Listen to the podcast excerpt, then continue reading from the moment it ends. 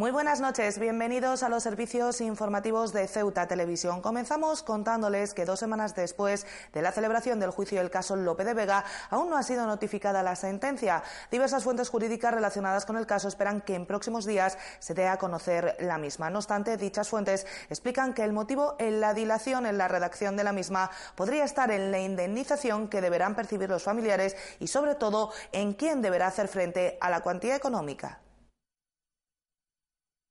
Dos semanas después de la celebración del juicio por el caso de pederastia en el entorno del Lope de Vega, la sentencia aún no ha sido notificada a las partes. Diversas fuentes relacionadas con el caso muestran a Ceuta Televisión su extrañeza por estas circunstancias, considerando que el plazo transcurrido es, en principio, más que suficiente para que se conozca ya qué decide la sala. Sin embargo, las mismas fuentes precisan que puede haber varios motivos para ello. Uno es la consabida carga de trabajo judicial, el otro es meramente económico. Al margen de los años de prisión para el acusado, las penas de prisión oscilarán entre los 32 y 42 años, tanto Fiscalía como acusaciones particulares pedían una importante cuantía económica de 720.000 euros en concepto de indemnización a las víctimas. Se da por hecho que el único acusado no podrá hacer frente a esta indemnización, por lo que el responsable subsidiario sería la ciudad autónoma o la delegación del gobierno. Recordar que el acusado era trabajador de un plan de empleo contratado por la ciudad que fue asignado a un programa de mantenimiento solicitado por la Dirección Provincial del Ministerio de Educación. Es ahí en quien paga la multa donde se encuentra el problema si ambas instituciones al 50%, si una u otra o si se procede contra las dos. En cualquiera de los tres supuestos se dan por hecho los consiguientes recursos contra la cuantía económica de la sentencia de este comentado caso.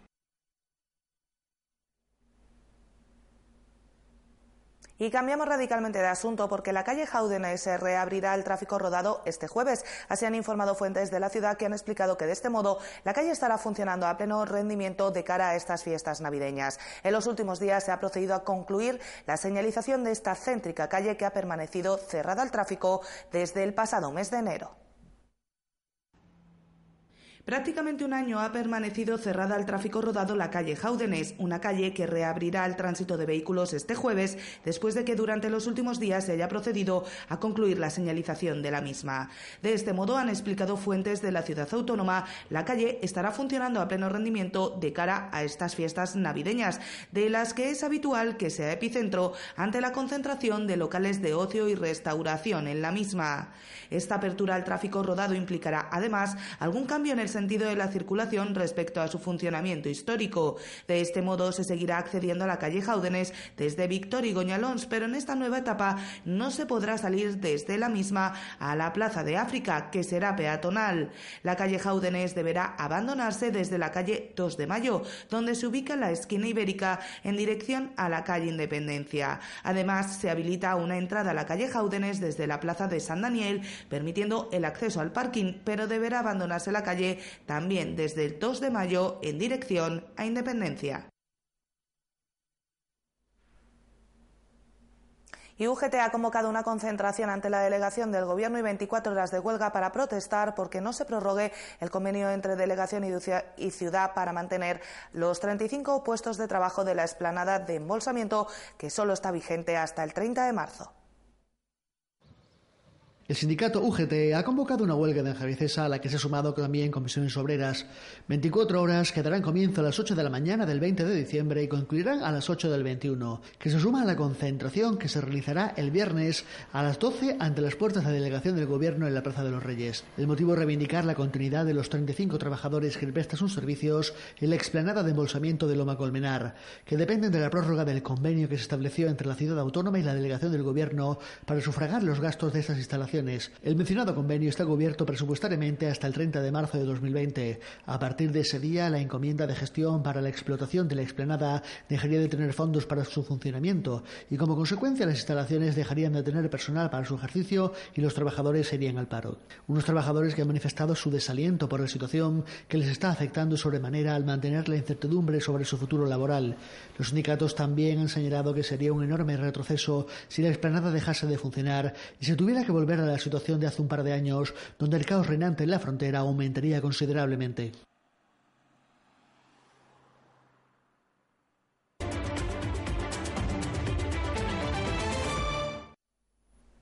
Alejandro Sevilla Segovia, canónigo de la Santa Iglesia Catedral y vicario general de nuestra ciudad durante muchísimos años, ha fallecido a primera hora de esta mañana cerca de los 100 años de edad. La capilla ardiente ha quedado instalada precisamente en la Seo Ceuti. Su funeral será oficiado por el obispo de Cádiz y Ceuta, Rafael Zornoza, a partir de las 10 de la mañana de mañana en el templo catedralicio.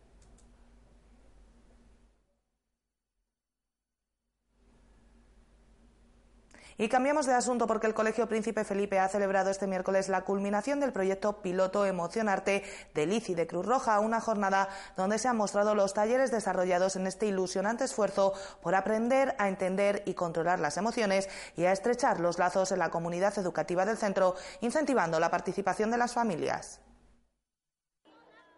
La responsable del proyecto ICI de Cruz Roja se ha mostrado muy satisfecha por la evolución del trabajo realizado en este centro con esta actividad piloto denominada Emoción Arte, que profundiza en su objetivo de estrechar lazos comunitarios. ¿Cómo trabajamos con la comunidad? Pues abriendo la escuela a la comunidad. Aquí vienen técnicos, el proyecto se ha desarrollado con una psicóloga de Cruz Roja y con la asociación Paloma Blanca, que ha dado, digamos, ese toque más artista y conseguimos que vengan recursos de la ciudad aquí al cole y lo disfruten pues todos los alumnados, los profesores y la familia.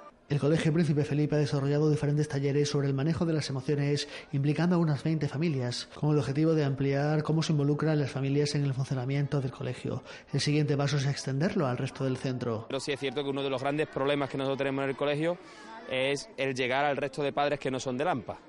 Eh, nosotros, uno de los, puntos fuertes de nuestro proyecto de dirección era involucrar al máximo número de padres en la, en la vida del colegio y, y en ello es lo que trabajamos es nuestro punto débil y por lo que tenemos que seguir trabajando, por involucrar a los padres. Para los padres de Lampa ha sido muy positivo todo el trabajo que se ha desarrollado, tanto para las familias como para los propios alumnos. Pues muy bien, estamos muy contentos, ha sido algo, una oportunidad que hemos conocido más a los profesores, a los niños y hemos compartido muchas emociones, muchas risas y muchas experiencias bonitas.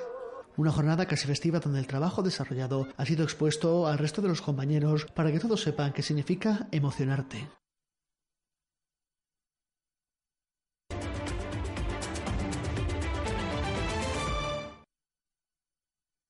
Estudio señala que los españoles se van a gastar el 45% de su presupuesto para Navidad en alimentación, seguido de ocio con un 25,7%. Una opinión corroborada a pie de encuesta por los ceutíes, aunque no mayoritariamente. Algunos esperan gastar lo mismo que el resto de meses y otros señalan que ese porcentaje queda incluso corto.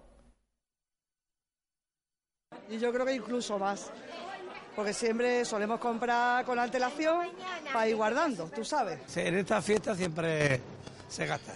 Quiera que no, pica de aquí, pica de allí y al final de mes ha gastado bastante. Pues siempre en estas fechas se sabe que se gasta más de lo normal.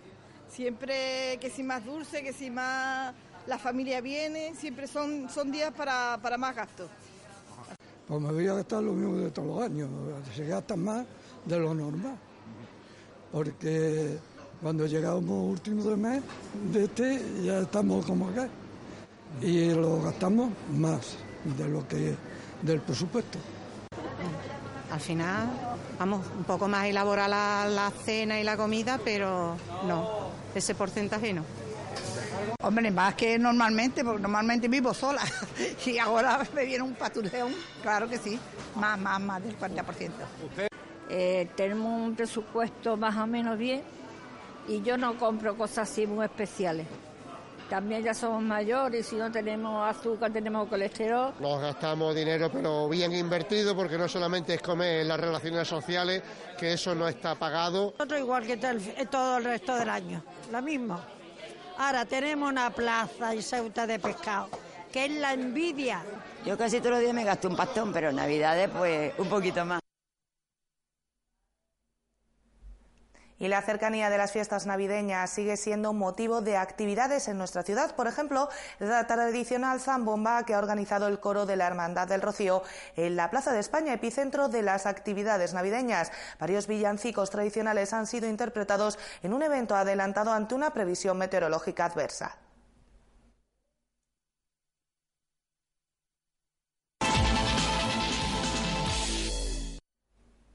Y la agrupación deportiva Ceuta Fútbol Club pasaba este martes a la siguiente ronda de la Copa del Rey. Lo hacía después de vencer al Numancia en un disputado partido que culminaba con 1-1 en el marcador y que acababa decidiéndose en los penaltis, venciendo el Ceuta por 4-3. La agrupación deportiva Ceuta Fútbol Club eliminó la pasada noche al Club Deportivo Numancia de Soria en un emocionante partido de primera ronda de Copa del Rey. Los de José Juan Romero realizaron un excelente encuentro para terminar clasificándose a la segunda ronda ante todo un segunda división. Sí, la, la, sensación que teníamos desde fuera al revés. Estábamos teniendo la sensación de que parecía que, bueno, que estábamos perdonando en exceso y nos iba, eso nos iba a penalizar, ¿no?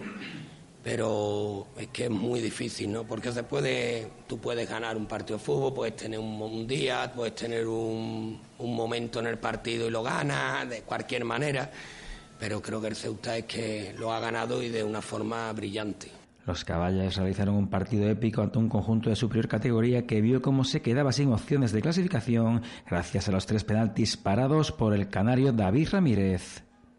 Mira, la, además hay un, hay una historia detrás de, toda esta tanda de penaltis, es que eh, yo en la vida suelo aprender de, de los golpes que me da la vida, ¿no? Y la vida me dio un golpe en la Pobla de Mafumé con el Gerena, que nos quedamos a, un penalti de subir a Segunda División B en la tanda de penaltis, en la última eliminatoria, final de los final, 5-4, y, y creo que nos ganó la tanda de penalti el portero de ellos en su primer penalti que tiran. Ellos el primer penalti que tiran lo tira el portero mete un golazo y creo que a partir de ahí, no, ahí fue la clave de ganarnos la eliminatoria. Entonces, hoy lo tenía claro, dado los argumentos de David Ramírez, se lo, lo comentamos ayer, lo hemos vuelto a trabajar esta mañana, de que él iba a hacer primer penalti, que además lo iba a meter en la escuadra, estaba convencido y después, bueno, es un portero extraordinario en, en, una tanda de penalti, es una, una absoluta garantía. Este próximo viernes será el sorteo de la segunda ronda de Copa del Rey, donde un Primera División, casi con total seguridad,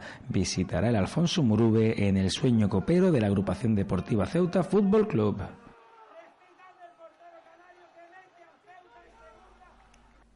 Pues con la alegría que nos daba el Ceuta última hora de la noche de ayer, nos despedimos por hoy. No sin antes recordarles que pueden seguir toda la actualidad de la ciudad en nuestros perfiles en las redes sociales Facebook y Twitter, en nuestros podcasts y, como no, aquí en www.ceutatv.com. Hasta mañana. Adiós.